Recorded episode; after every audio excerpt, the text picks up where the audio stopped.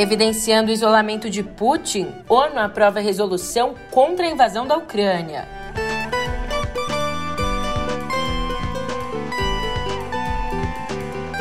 E a Rússia modera o tom e propõe mais uma rodada de negociações com a Ucrânia.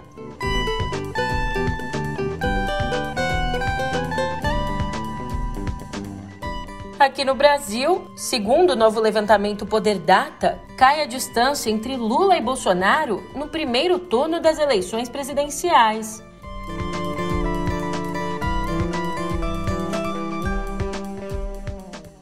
Um ótimo de uma tarde, uma ótima noite para você. Eu sou a Julia Kekia e vem cá. Como é que você tá, hein? Tava com saudades da nossa musiquinha oficial?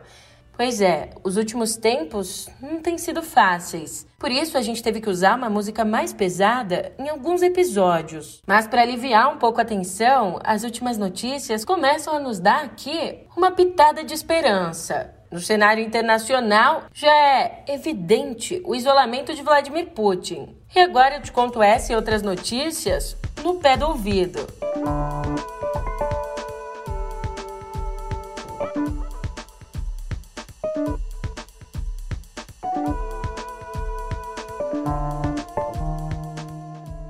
É, como eu estava dizendo, ontem o isolamento do presidente russo Vladimir Putin ficou claro com a aprovação lá na Assembleia Geral da ONU de uma resolução contrária, uma resolução que deplora a invasão da Ucrânia.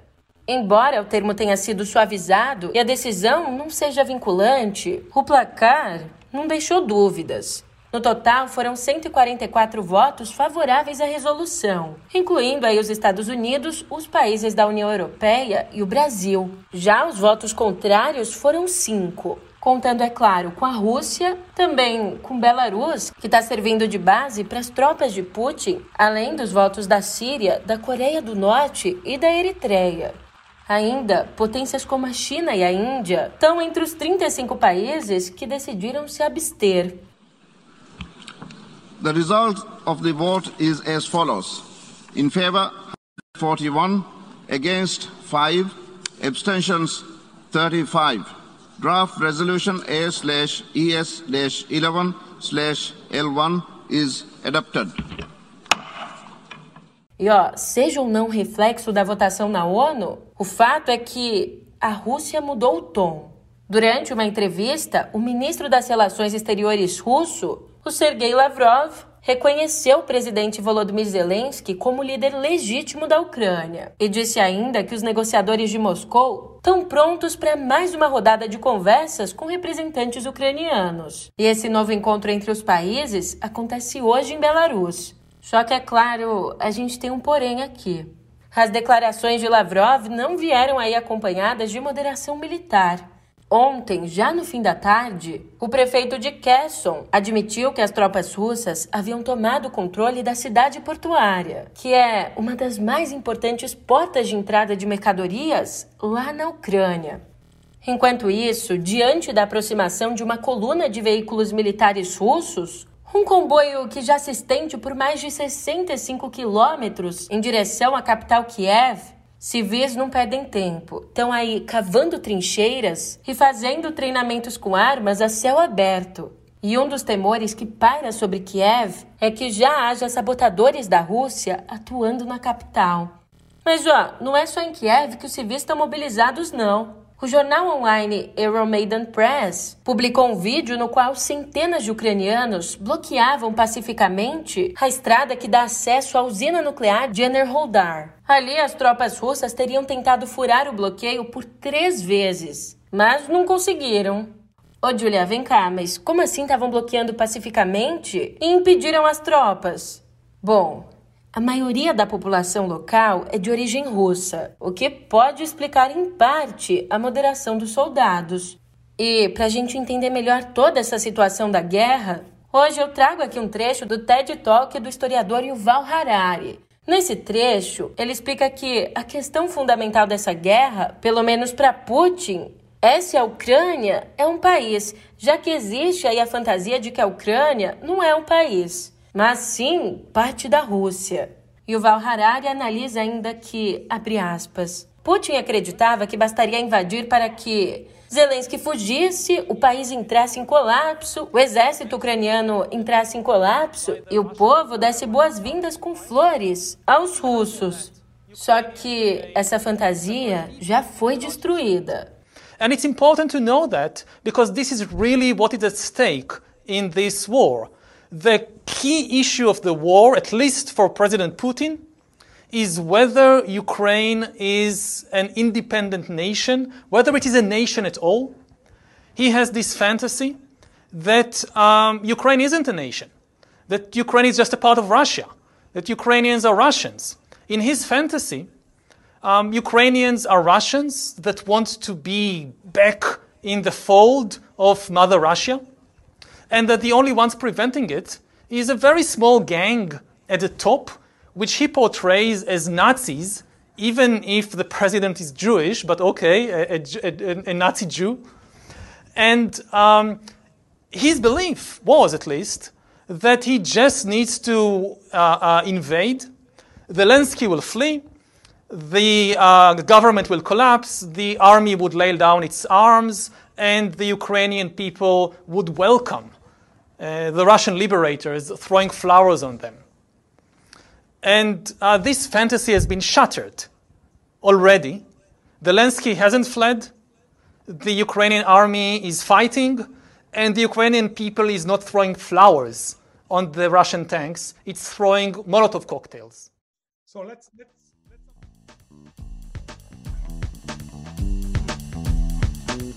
E chegando agora nas informações da política nacional, eu te conto que na simulação de primeiro turno divulgada ontem pelo Poder Data, caiu para oito pontos a diferença entre o ex-presidente Lula e o presidente Jair Bolsonaro. Em relação ao levantamento anterior, Lula ficou estável em 40%, enquanto Bolsonaro subiu um ponto dentro da margem de erro, chegando a 32%. Nessa rodada, Ciro Gomes assumiu o terceiro lugar com 7%, embora esteja em empate técnico com Sérgio Moro, que caiu para 6%. Ainda afiliado ao PSDB, mas namorando com o PSD, o governador gaúcho Eduardo Leite entrou na pesquisa com 3%, um ponto a mais que o paulista João Dória, o vencedor das prévias tucanas.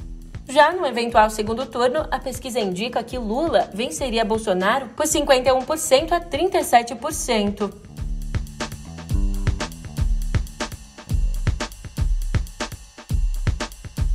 E apesar dessa leve aproximação com Bolsonaro, no levantamento, ontem Lula teve um dia bom. Recebeu uma boa notícia. O ministro do Supremo, Ricardo Lewandowski, suspendeu a última ação penal que tramitava contra Lula, suspeito de irregularidades na compra de caças suecos. Compra essa concretizada ali no governo Dilma Rousseff. E a decisão de Lewandowski ainda precisa ser confirmada pelo plenário do Supremo. Enquanto isso, você sabia que os militares ficaram muito irritados com o PT é sério, isso aconteceu porque o partido veiculou uma história em quadrinhos contando a visão do PT sobre a trajetória de Lula. E, em uma das charges, o general Vilas Boas aparece numa cadeira de rodas, o que teria deixado os militares em polvorosa.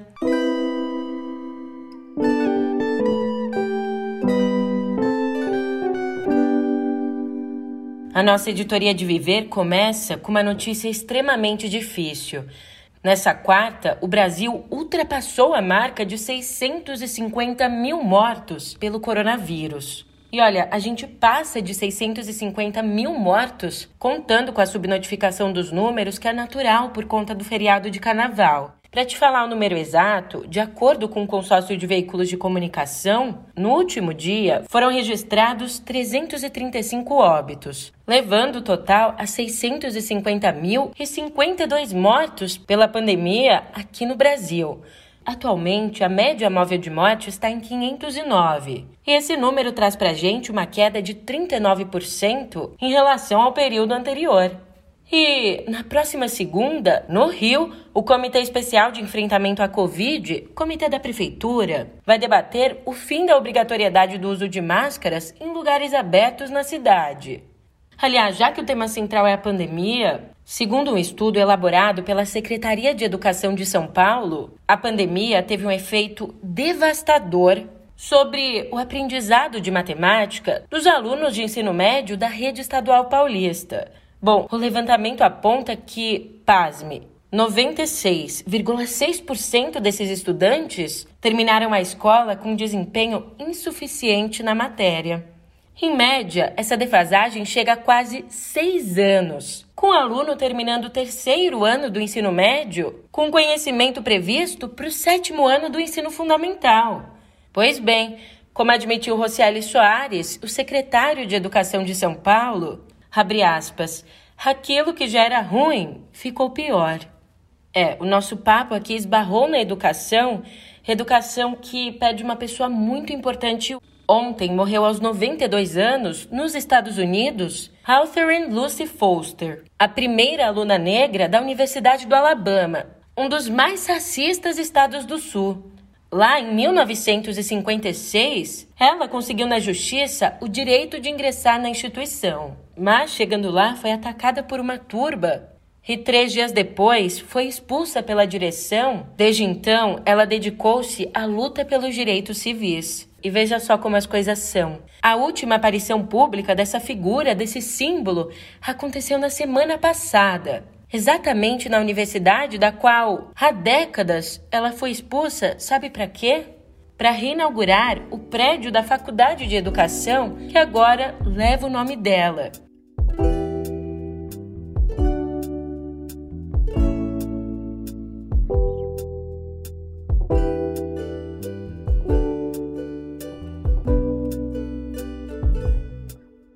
Eu já começo a nossa conversa por aqui te pedindo desculpas. Na verdade, isso só se você tiver alguma coisa contra cinemão. É que hoje simplesmente não dá para escapar de Batman, a principal estreia nos cinemas.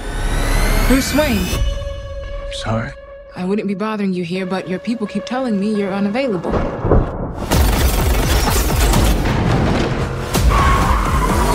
You know, you really could be doing more for this city. Family has a history of philanthropy, but as far as I can tell, you're not doing anything.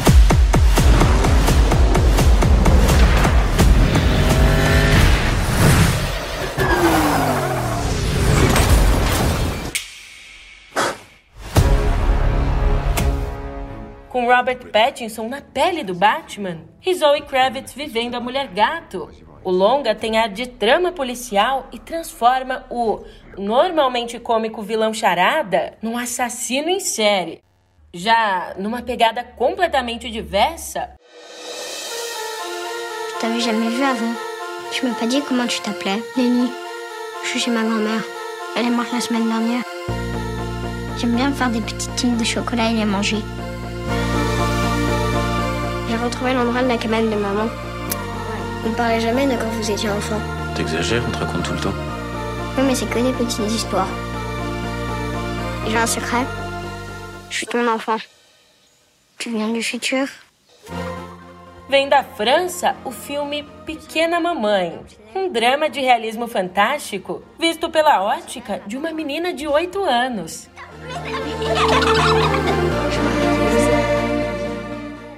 E ainda mais um lançamento. Ó, vê se não se deixa enganar pelo título clichê que o filme recebeu em português, porque o longa No Ritmo da Vida mistura aí comédia e drama ao tratar da relação entre uma drag queen e a avó dela. I just can't watch you do this gay variety show anymore. I stocked the freezer. You're good for a month. Where are you gonna go? Hello? Hi, Grams.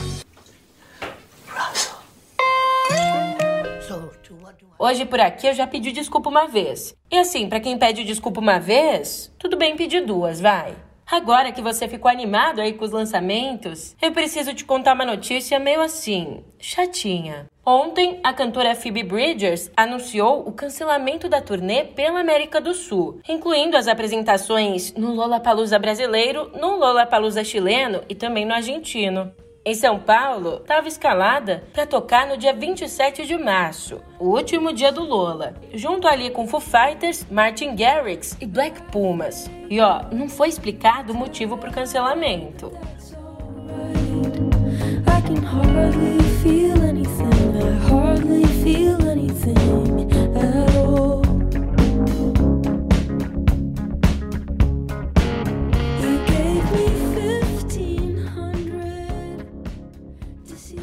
dizer que você tem uma coisa que eu não canso: é de me surpreender aí com a criatividade do pessoal. E ao longo dos últimos dois anos, a pandemia acabou afastando os frequentadores de museus em todo o mundo. Eis que agora os artistas e curadores encontraram uma nova forma de se reconectar com o público e ainda atrair quem normalmente não frequenta esses lugares. Sabe que forma? Entrando no mundo dos videogames. Para você ter uma ideia, lá em janeiro, o Museu Britânico Serpentine montou uma exposição do artista americano Coase ali, ali mesmo, no Museu Físico, e, ao mesmo tempo, montou a exposição de forma virtual no jogo Fortnite, já que no Brasil, o Museu de Arte Moderna de São Paulo foi além, permitindo aos jogadores de Minecraft que construíssem o próprio prédio da exposição e as obras de arte expostas.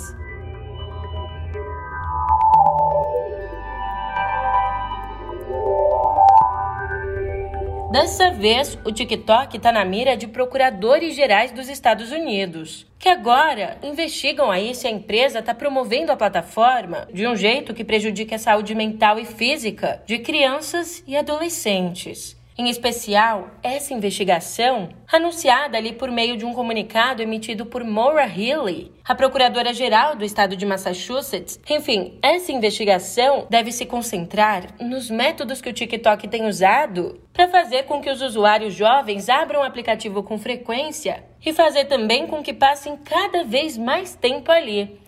Inclusive, lá no mês de setembro, o jornal americano The Wall Street Journal publicou uma apuração sobre como o aplicativo recomenda para menores de idade vídeos sobre temas adultos, como drogas e sexo. Aliás, por falar em TikTok, uma novidade. A rede social acabou de anunciar que vai aumentar o limite de duração dos vídeos para 10 minutos. É, e essa mudança vale também para o nosso país. Agora, escuta essa. Depois de receberem mais de 100 reclamações em relação a problemas de superaquecimento de bateria, a Fitbit, a marca de acessórios de propriedade da Alphabet, anunciou que vai fazer um recall do relógio Ionic. Só que as reclamações não eram coisa boba, não. Alguns casos de superaquecimento do relógio levaram a queimaduras de segundo e terceiro graus. Entre os smartwatches recolhidos, mais ou menos um milhão foram vendidos nos Estados Unidos, enquanto 693 mil foram vendidos do exterior.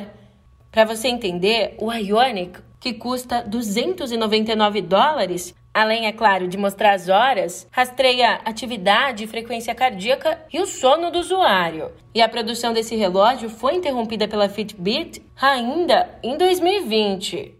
Mudando de assunto, cada vez mais a gente tem visto a tecnologia atravessando o conflito entre a Rússia e a Ucrânia. E sobre isso, uma atualização. Depois da invasão à Ucrânia, o Spotify decidiu fechar o escritório na Rússia e o PayPal deixou de aceitar novos usuários no país.